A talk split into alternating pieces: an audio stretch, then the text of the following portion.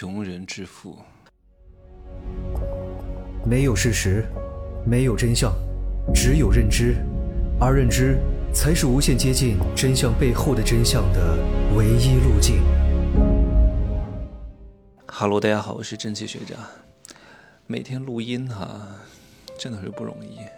我今儿有点累哈，可能是今天练腿的，然后又游泳，然后又拍了一点视频，我的元气耗散的差不多了。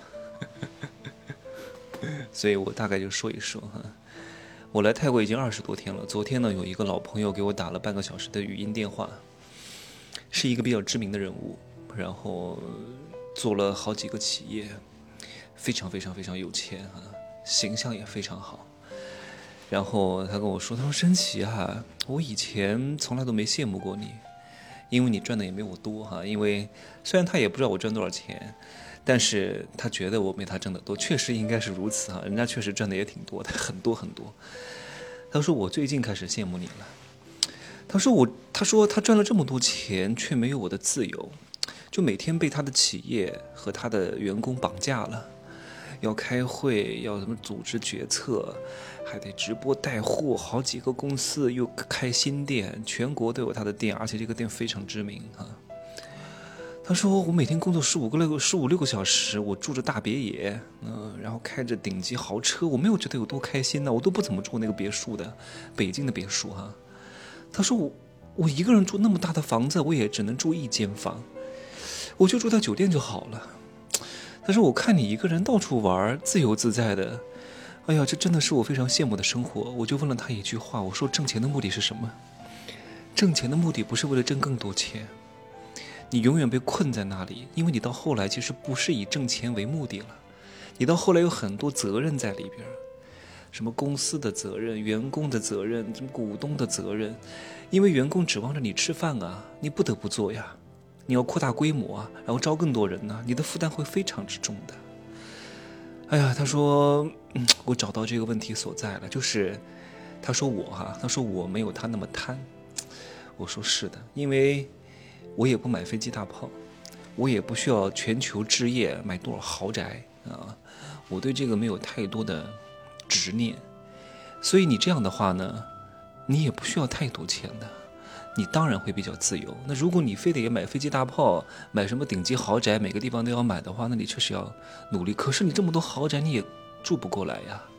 而且，你买那么多车，对我来说，我也不开车。我再雇一个司机，我也不怎么出门。我要司机也没有用，何必呢？就是你雇了别人，别人老是不工作，就像我请的阿姨一样，我半个月都不在家里，他干着他也会觉得这个钱拿的不实诚啊。所以也没必要买车。那，那吃吃喝喝能花多少钱呢？对吧？所以人的欲望啊，你给他设置一个上限，就跟买股票一样，止盈线和止损线，你相对的幸福感会高很多。你其实以我的能力，我可以把规模再扩大很多，我自己去单创一个品牌去弄，然后招员工、搞培训、做招商加盟。但是我不想弄这些东西，好累的。我我不是没有经历过才在这讲风凉话，是我经历过，我不想再经历了。以前一天谈好几波人，然后要做组织关怀，做员工培训，合伙人会议勾心斗角，然后要做产品、做流量、做转化，然后还要兼顾每个人的一些感情。哎呀，我是太累了，算了吧，趁早给我滚蛋。我不想处理这些关系，我可以处理，我也能处理，我有这个能力处理，但是我不喜欢处理。我能做和我喜欢做是两码事情的，我就喜欢云游四海啊就可以了。你也有你自己的事情干，你也有很多被动收入，你还有主动收入，你还可以见识到世界各地的东西，挺好的，可以了。你有很大的欲望，会非常痛苦的，钱是挣不完的。你再有钱，你能活多大？对吧？很多巨富。你撑死了不过九十几岁而已，你突破不了这个上限的。人的寿命是有一个终点的，你到死之前你会不会后悔？你真的以为办了这么多企业又能留下点什么呢？对吧？我不是这个讲这种丧文化哈，只是告诉各位你们的你们的临界点在哪里。昨天有一个盲人的粉丝给我说：“哎呀，真奇学长啊，我多崇拜你呀！然后我要跟你终身学习呀，希望能从你这学到点什么呀，然后过上更好的生活呀。”我说：“大哥，我帮不了你，你本身的条件在这里，你就好好的把你的盲人按摩店开下去就可以了。你不要指望你能够通过这个改变什么，你学再多对你来说没有太大的作用的，因为你本身的条件就在这里，你本身就不具备成为网红的能力，你再怎么请高手带你带不了的，你本身就不是金子。你本身就是个山鸡，你还指望我把你拍成凤凰啊？很多女人就是个山鸡，啊，然后天天活在美图秀秀里边儿，啊，不可自拔，以为那个是真实的自己。哪天请了摄影师来拿相机给他拍，他说：“哎呀，你怎么把我拍的这么丑？哎呀，你本来就很丑，你本来就很肥。什么叫我把你拍的这么胖？什么叫我把你拍把你把你拍的这么丑？你本来就很肥，本来就很丑啊！这才是真实的你啊！”而美颜里的你，那不是真实的你啊，那是你幻想出来的你啊！你为什么不就不能接受呢？对吧？你能成网红，你有这个特质吗？你没有这个特质，你还非得去出镜，你何必呢？你不是吃适合吃这个饭的，你本身就是挑大粪的，你就去好好挑大粪就可以了。你还指望怎么样？你还指望去卖劳斯莱斯吗？是不是？你看很多所谓的这些教抖音的，对吧？告诉你啊，他培养了谁谁谁？他培养了谁呀？谁他妈都教不出来的，没有任何人是被别人教出来的，是这个人本来就有成功的潜质，只不过被点化了而已。前天我有一个学员，算是第一批学员哈，我所有的大课他都听完了，后来呢还去找了一些所谓的什么 IP 打造专家，告诉他怎么拍抖音，帮他写文案。我是弄不了这个，你让我去一对一带谁，我真的是带不了。然后呢？最近他的好几个视频都爆了，呃，四百万播放量以上的有好几个，一百万以上的也有十几个，几十万播放量的更是几十个啊，非常之不错。那是谁帮了他吗？没有，能帮他的只有自己，因为他本来就有红的潜质，只不过刚开始方式不对，这个某一些点弄得不对，但他本来就是一个爱表现的人，比较有个性的人。啊，比较敢搞的人，比较坚持的人，比较爱张牙舞爪的人，所以他红是有红的这个基因在的。那这个基因呢，要在一个合适的环境当中，它才可能发展壮大，对吧？如果你本身就是一个三竿子打不出一个屁的人，怎么当嘛？怎么红嘛？怎么爆嘛？写再好的文案，你照着念，你也念不出这个感觉啊！你的表现力是不够的，而这个表现力这个东西，真不是哪个老师能教你的，就是老天爷赏饭吃。哎呀，我看很多老师天天在教别人挣钱，教别人火，怎么可能嘛？哪个火是人教出来的？没有的，是本身就具备火的可能。你看那些所谓的老师啊，他说：“哎呀，我们又又捧了谁啊？然后呢，又孵化了谁？孵化谁呀？他们不需要你孵化的啊，本身他们选的这些人就是容易火的人啊，就是譬如说这个神医啊。”你看，我救了这么多人，我们医院的死亡率是零，为什么呢？各位，因为那些快死的人他都不会去救治的，不允许进我们的医院，进我们医院的人必须治一治就好了，所以他们的医院的死亡率是零。你还误以为他是神医？就像我从来都不会承诺说我教谁挣钱，跟我学能挣多少钱，不可能的。任何人能挣到钱，是因为他本身就有赚钱的基因在这里。我为什么不让穷人来听我的课？因为穷人指望听课就能挣钱，怎么可能？对不对？你本身就没有赚钱的基因，你本身的上限就是一个月一万块钱，你还指望怎么样？不要做一些不切实际的梦想！但是呢，我还是要稍微讲一点这样的话题：怎么挣钱呢？给各位一个思路啊，一个大的框架，各位自己去琢磨吧。譬如说，怎么赚男人的钱？男人这个东西啊，你要卖社交价值，卖啊，让他们感觉牛逼的东西。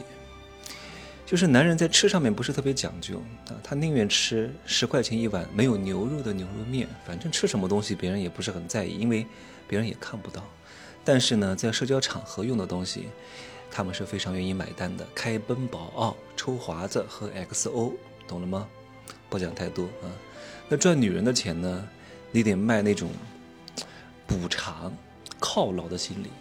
女人都过得这么不容易了，对吧？还要生孩子，很辛苦，勤俭持家，生活受了委屈，所以你要跟她说，女人就应该对自己好一点。你不对自己好一点，你不体谅自己，谁来体谅你呢？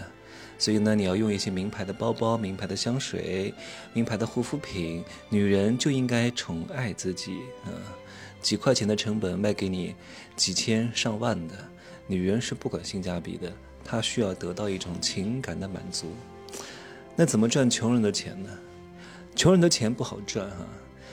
我，哎呀，我准备，哎呀，这个不说了哈，就是穷人的钱呢，不能卖客单价太高的东西。你看那些直播带货，通常都是一百块钱以下的，一百块钱以上的都不是很好卖啊。什么你要卖几万块钱的包包、几千块钱的衣服，成交量是非常非常惨淡的。你不要跟我说谁谁谁卖几千块钱的衣服成交量很高，那是个例，大多数都是不可能的啊。直播带货大多数都是一百块钱以下的东西啊。赚穷人的钱要解决无聊，直播带货呢也是解决无聊的问题，因为穷人的时间真的非常之多啊，他们一有时间就要去打发时间。因为一有时间，如果不去打发掉，那就会陷入深度思考当中，思考自己的无能，思考自己的失败。所以，为了逃避正式的思考，所以他们要去做一切让自己麻木的行为：打游戏、追剧、刷短视频、KTV，对吧？健身。不然一旦思考，觉得自己太失败了啊，然后每天找各种各样的事情来填满自己无聊、寂寞的生活，一晃眼五六十岁了，人生已进入暮年。所以呢，你解决他们的无聊就可以了。那怎么赚富人的钱呢？赚富人的钱卖效率就可以了啊，这个就不会不会做过多的解释了。怎么来赚孩子的钱呢？孩子的钱你要清楚。消费的是孩子，但是买单的是大人，所以你要卖什么？卖孩子的远大前程，卖孩子的希望。譬如说，哎呀，我稍微点化一下哈。譬如说，你卖一个文具，你并不是卖这个文具的质量，有时候文具质量太好还真的不行啊。就是我有时候用了一个笔芯儿，哎呀，都用了半年了，怎么还没用完？我都急死了，这橡皮怎么还没用完？小时候会有这样的感觉哈。你卖的就是一个祷告。啊，一个希望，我这支笔有神奇的力量啊！它注入了什么，能够帮助你考试什么过关？我上面纹了一个什么图案，有助于你的心情舒畅，然后等等之类的，卖给他一个希望啊，这个很重要的，这个就是拔高产品的溢价。好，最后一个呢，怎么来赚老人的钱？嗯，老人怕什么？怕死。嗯，围绕这个做话题就可以了，好吧？我确实有点累了，不想说太多了哈。今天讲的这些内容呢，都是大大概的框架，你们自己去细细的琢磨，就可以找到市场的卖点。一旦建立市场的卖点，去做差异化的营销、差异化品牌的打造，嗯，就差不多可以了啊。至少你在刚开始起步定位不会出大错，也就是说战略上不会出大错，战术上偶尔有一些失利、失败都没有任何问题，大方向对。